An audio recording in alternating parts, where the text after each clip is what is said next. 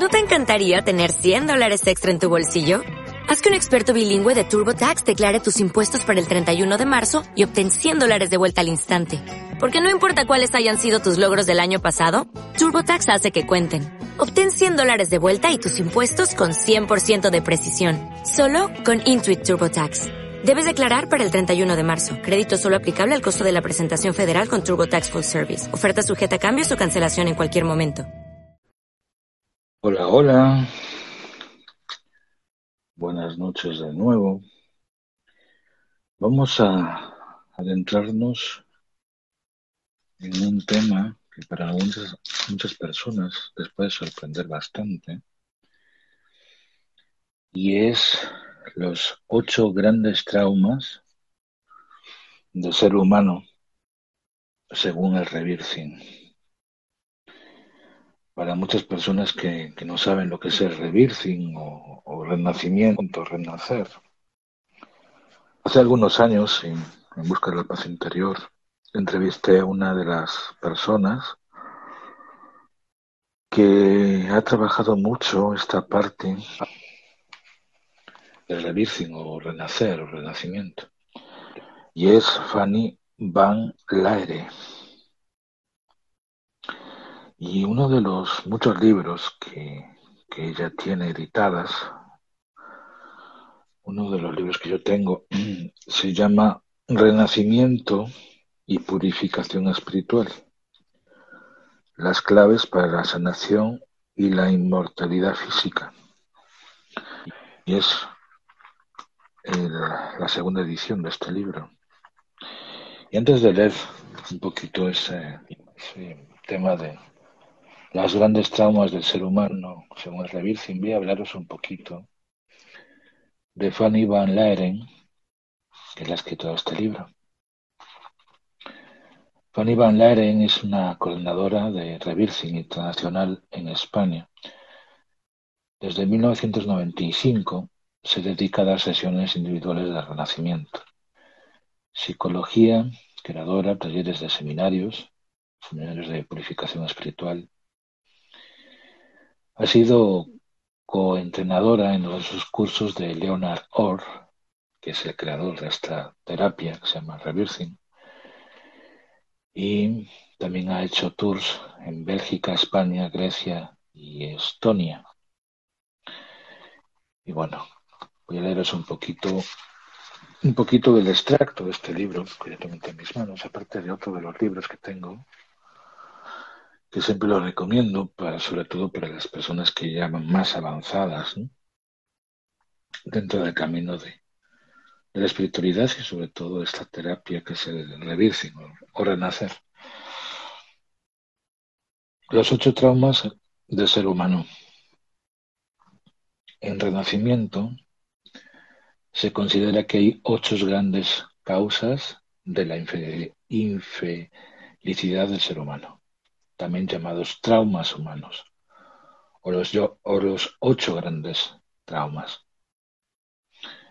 Los ocho grandes traumas son los principales responsables de nuestra desconexión con nuestra divinidad natural, desconfianza, falta de amor y alegría con la vida. Son los inhibidores a nuestro estado de bendición natural. De hacerse consciente de ellos e ir superándolos, poco a poco nos enriquece enormemente y nos transforma completamente. El primero de los, de los grandes traumas del ser humano es el trauma del nacimiento. Nuestra primera respiración es nuestro primer acto de vida independiente. Después de nueve meses en el útero, recibiendo oxígeno, a través del cordón umbilical en esta primera respiración. Cristalizamos nuestra primera experiencia en este mundo, imprimiendo nuestras primeras sensaciones en la memoria emocional y celular. A menudo esta primera experiencia es de dolor, debido a nacimientos traumáticos en hospitales, así como la falta de preparación de los padres. Las estadísticas muestran que si una madre no ha superado su propio trauma del nacimiento, tendrá tendencia a reproducir el mismo tipo de complicaciones en el parto. De la misma forma, el padre, si no ha superado su propio trauma de nacimiento, tendrá dificultades a ofrecer una presencia de calidad, amor y apoyo. Durante un parto se activan los recuerdos inconscientes del nacimiento de todas las personas presentes, incluyendo a la comadrona y al médico, aunque estos hayan estado presentes en muchos alumbramientos.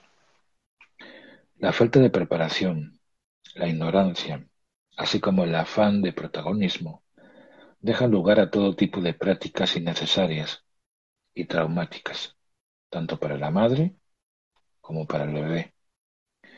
De esta forma se perpetúa la idea de que la vida es una lucha y que es difícil, lo cual propicia a la violencia en el mundo. La llegada de un nuevo ser a este mundo es un acontecimiento absolutamente sagrado y se debería hacer en un entorno de amor, seguridad y respeto. Demasiadas veces se ve en los hospitales como un acto rutinario, o bien se trata como si fuera una patología. Se cometen muchos errores e interferencias que hacen surgir complicaciones como, por ejemplo, no respetar los tiempos y provocar un parto con oxitocina, hacer episotomías, episotomías innecesarias, no respetar el ambiente de calma y tranquilidad que necesita la futura madre para estar en contacto con sus instintos y su, intuición, etc. Aquí no pretendo describir cuáles son los requisitos para un nacimiento sin violencia, ya que habría que escribir un libro entero de ello pero sí ayudar a poner luz y conciencia en las consecuencias que tienen sobre las personas los nacimientos violentos, así como hacer hincapié sobre las personas, así como hacer hincapié en la educación en las personas y sobre el nacimiento, sobre todo los futuros padres, para que puedan elegir conscientemente el tipo de parto más adecuado para su bebé. Es importante que los padres no entreguen su poder a otras personas. Frédéric Le Boyer, primer médico francés que empezó a trabajar con parto natural, demuestra en sus estudios que los bebés nacidos sin violencia, sin violencia, llegan a ser niños mucho más tranquilos y adultos más equilibrados. Impresiona a veces la rabia y el dolor que pueda llegar a expresar a través de sus, de sus gritos y llantos un bebé o un niño ha tenido un nacimiento violento y no respetado. Uno de los errores más grandes cometidos por médicos y comadronas es el corte prematuro del cordón umbilical. El cordón umbilical sigue suministrando oxígeno al bebé durante varios minutos después del nacimiento. Por ello, lo ideal es que el bebé tome sus primeras respiraciones con el cordón umbilical intacto y con toda la seguridad que esto le transmite. Cortar el cordón umbilical, si está latiendo todavía, es violento y hace que el bebé sienta que se le ha cortado el aire y que se va a morir. Como consecuencia de ello, toma su primera respiración desde la urgencia, la escasez, y el dolor. No hay ninguna urgencia en cortar el cordón umbilical. De hecho, algunos expertos recomiendan dejarlo durante varias horas después del nacimiento o inclusive recomiendan un nacimiento lotus. Es un nacimiento lotus, en, en, un nacimiento lotus se deja el cordón umbilical durante tres días hasta que se caiga por sí mismo, por supuesto tomando todas las medidas de higiene y de seguridad. En todo caso, el cordón, salvo en condiciones de complicaciones y peligro, nunca deberían de ser cortado antes de que deje de, latir. En el nacimiento del agua, en el, en el nacimiento dentro del agua de su hija, Leonard Orr, y su mujer, cortaron el cordón umbilical cuatro horas después del nacimiento. Después de esta experiencia, Leonard piensa que hubiese sido mejor dejarlo un mínimo de dos horas más. Durante las sesiones de respiración, es frecuente que una persona reaviva, el momento de su primera respiración y que libere e integre memorias de dolor y escasez asociadas. En este momento el mecanismo respiratorio se libera considerablemente. Cada tipo de nacimiento deja una memoria celular que tiene un impacto enorme sobre la persona. Aunque cada situación es única, cada bebé tiene su forma única de interpretar la realidad los estudios desvelan patrones a menudo parecidos según el tipo de nacimiento. Por ejemplo, el nacimiento por cesárea suele crear un patrón de dificultad a la hora de tomar decisiones o hacer las cosas por uno mismo. El nacimiento con forceps, además de producir posibles migrañas y problemas de vista, suelen dejar un patrón de lucha y esfuerzo en la vida para una información más detallada sobre los tipos de nacimiento y los guiones que provocan en la vida de las personas, consulta Nacimiento y Relaciones de Sondra Ray y Bob Mandel.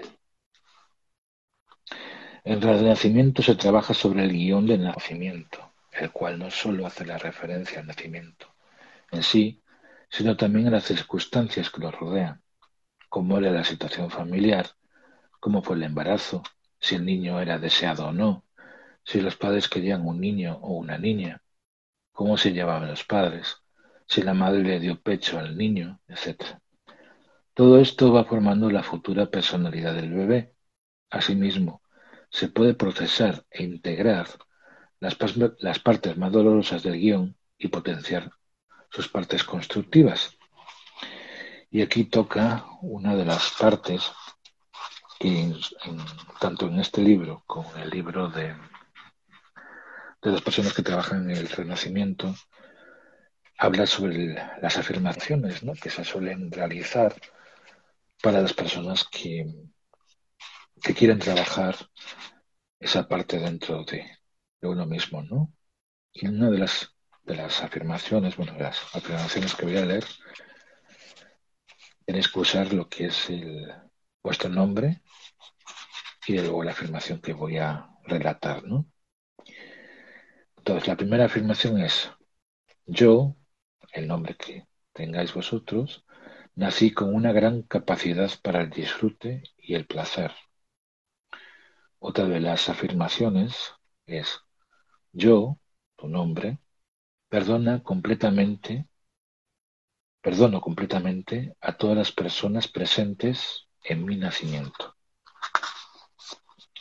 Otra de las afirmaciones que, comenta este libro es, yo, tu nombre, ya no tengo que luchar para sobrevivir. La vida es fácil y placentera. Yo, tu nombre, soy inocente. Yo, tu nombre, recibo la ayuda adecuada cuando la necesito. Para mí, tu nombre, la ayuda es agradable. Yo, tu nombre, siempre soy amado, amada y bien, bienvenido o bienvenida. Yo, tu nombre, soy un regalo de la divinidad al mundo. Bueno, hasta aquí leí este pequeño extracto del libro, no lo voy a leer completo, obviamente, y voy a especificar los ocho grandes traumas del ser humano. Y el primero que leímos es la trauma del nacimiento. El segundo de los traumas es la mentira personal y los negativismos específicos. El tercero de los traumas es la desaprobación parental. El cuarto trauma es el impulso subconsciente de muerte. El quinto trauma se refiere a las vidas pasadas. El sexto trauma es el trauma de la escuela. El séptimo trauma es el trauma de la religión. Y el último trauma del ser humano es la senilidad. Y bueno, como siempre os invito a indagar más, a descubrir más y sobre todo a, indagar ¿no?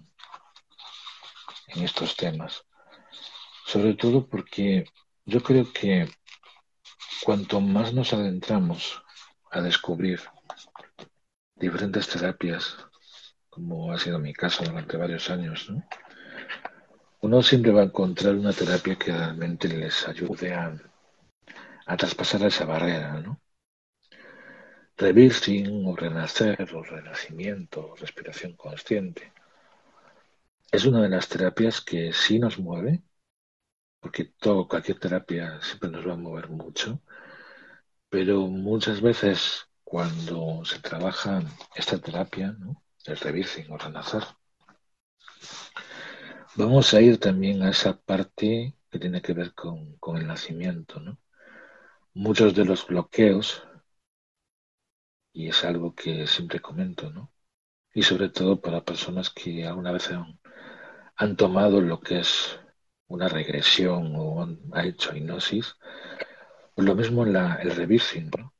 encontrarse muchas veces con, con esos momentos de cómo hemos nacido, vamos a descubrir muchas cosas en nosotros.